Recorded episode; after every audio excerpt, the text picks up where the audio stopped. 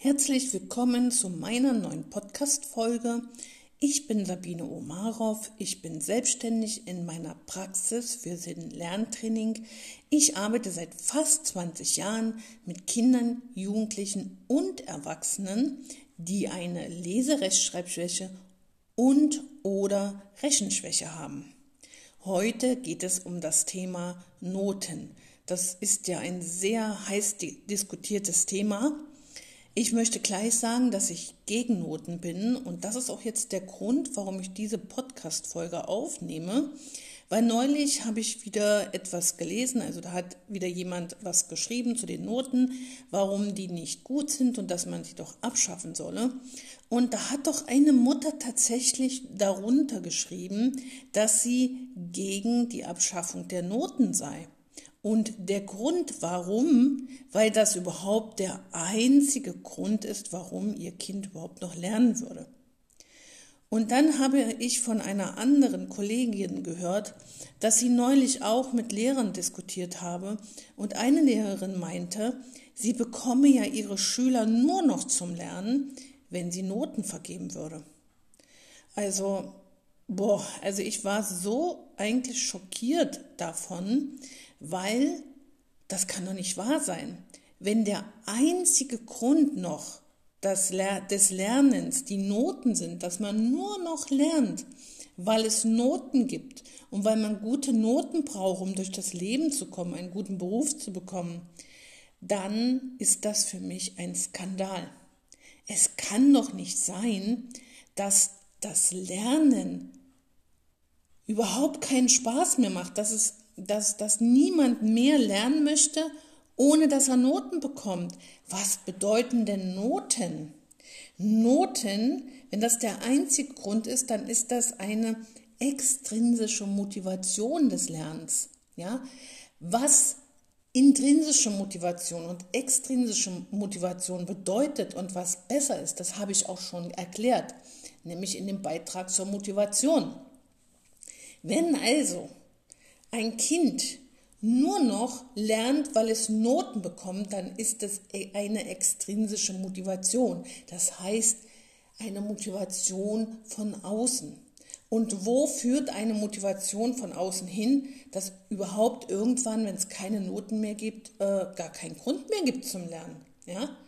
Und wer nicht lernt, der bleibt stehen und fällt zurück. Lernen ist wie das Rudern gegen den Strom. Wer auf, aufhört, fällt zurück. Das ist schon ein ganz altes, äh, glaube ich, chinesisches Sprichwort. Ich weiß gar nicht genau, wo es herkommt. Aber das habe ich schon. Damals gab es Poesiealben und das habe ich meinen Freundinnen ins Poesiealbum geschrieben, weil mir dieser Spruch auch in mein Poesiealbum geschrieben wurde und ich den so gut fand. Schon damals, als junges Mädchen, habe ich begriffen, dass das wahr ist. Was passiert denn mit Menschen, die äh, ja nur für Noten lernen? Das bedeutet doch, dass sie irgendwann ja aufhören zu lernen, weil es keine Noten mehr gibt. Es gibt ja auch diesen Begriff Anstrengungsvermeidung. Wie kommt die eigentlich zustande, diese Anstrengungsvermeidung? Die kommt ja dadurch zustande, dass man zwar für Noten lernt, aber immer schlechte Noten bekommt, dass man irgendwann frustriert ist, weil man bekommt ja immer schlechte Noten, man hat überhaupt keine Erfolgserlebnisse. Also kann ich es doch sein lassen. Ja, dann brauche ich doch gar nicht mehr zu lernen. Auch das ist ganz, ganz schlimm, ja, weil Lernen ist so wichtig. Wir müssen unser Leben lang lernen, uns immer wieder weiterbilden, fortbilden, weil das Leben ist Lernen. Noten sind sowieso immer subjektiv, die können nicht objektiv sein, weil sie hängen von der Tagesform ab, des Schülers, des Lehrers, sie hängen ab von der Beziehung, von der Liebe zum Fach. Das, es gibt so viele hm, Dinge, die die Noten beeinflussen. Und nicht jeder kann in jedem Fach gut sein. Das heißt, es gibt Menschen, die haben dann halt in vielen Fächern schlechte Noten, weil diese Fächer ihnen einfach nicht liegen. Und dann gibt es aber Fächer, die könnten sie gut bewältigen, aber wenn man jetzt schon so viele schlechte Noten hat, dann steht man ja auch auf der Liste derer, die, naja, vielleicht äh, faul sind in den Augen der Lehrer oder ähm, ja, der bemüht sich ja gar nicht oder der kann halt nichts, ja. Das heißt also, das spielt doch alle, alles eine Rolle und das bedingt sich oft negativ, manchmal auch positiv. Bei guten Schülern, die fast nur gute Noten haben, kann es dann auch schon mal passieren, dass die ja sogar besser bewertet werden, obwohl sie genauso schlecht wie die anderen abgeschnitten haben. Ja? Also das ist alles ein sehr, sehr, sehr subjektiver Prozess. Und wenn es wirklich so ist, dass es Schüler gibt und viele Schüler lernen nur noch für Noten, dann ist das, wie gesagt, ein Skandal, weil das ist kein Lernen. Das ist Lernen für einen Test, für eine Note und nach dem Test, wenn ich die Note bekommen habe, vergesse ich alles wieder. Das ist ein Lernen für nichts. Ein Lernen fürs Vergessen. Das führt nicht dazu, dass wir uns Allgemeinwissen aneignen, dass wir lernen zu denken, dass wir lernen, Schlussfolgerungen zu ziehen. Wie, was ist denn eigentlich Lernen? André Stern hat in seinem Interview mit mir ja mal gesagt, Lernen passiert. Ja, nämlich so lange, wie die Kinder nicht in die Schule gehen. Die Kinder werden geboren, sie kommen zur Welt, diese kleinen Babys. Und was machen sie? Sie lernen jeden Tag, ganz automatisch, weil sie wollen ihre Welt erkennen, erforschen. Sie sind neugierig. Sie wollen auch alles das können, was die Erwachsenen oder ihre Geschwister können. Sie spielen. Spielen ist Lernen. Spielen ist Erforschen. Und sie kommunizieren mit uns. Weil wir Menschen sind, kommunizieren wir miteinander. Wir sind soziale Wesen. Das heißt, wir lernen stets und ständig. Es sei denn, wir kommen dann in die Schule. Und da passiert Folgendes. Da hören wir auf, gerne zu lernen. Warum?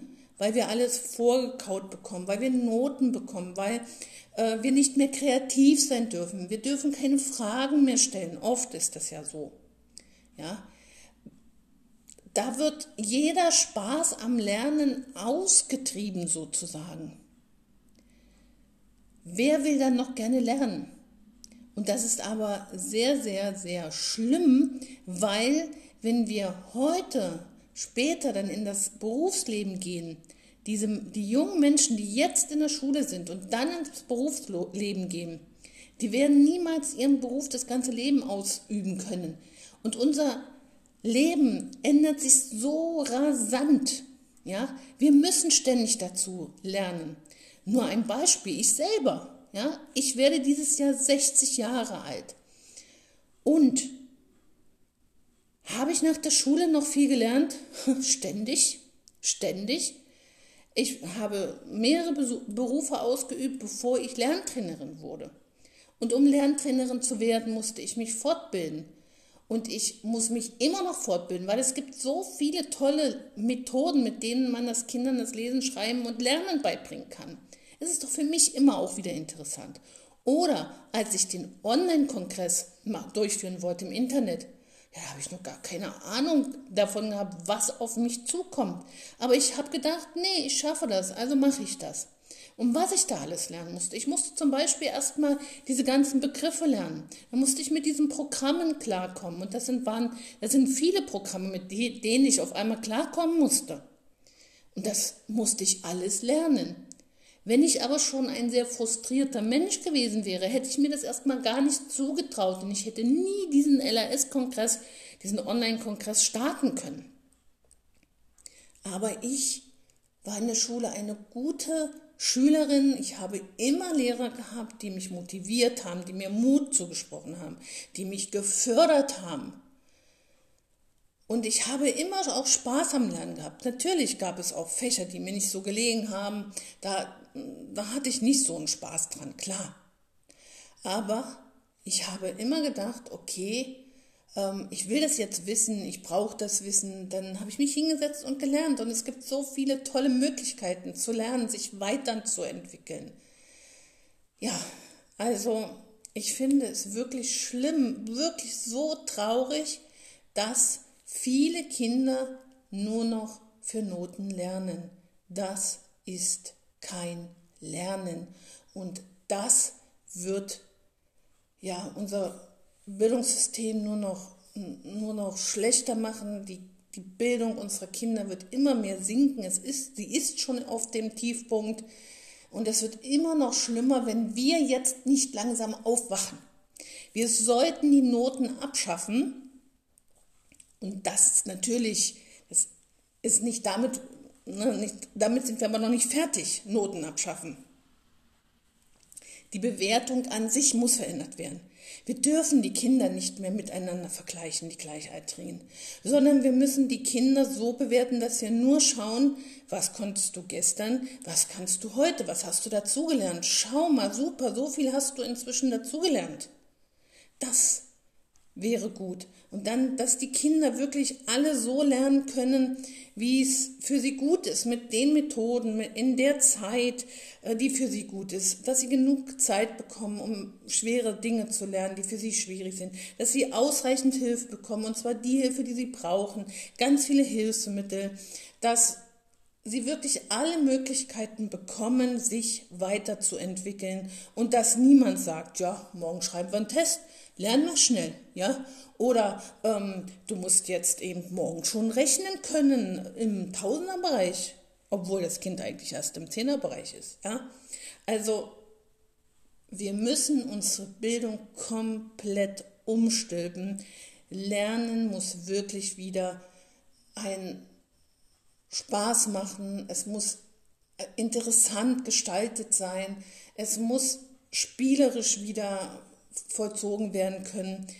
Es muss wirklich ein Lernen sein, das unsere Neugierde, unsere Kreativität und unsere Lernfreude fördert und umgekehrt, dass wir unsere Lernfreude nicht verlieren und immer weiter nach neuem Wissen streben können. Oder?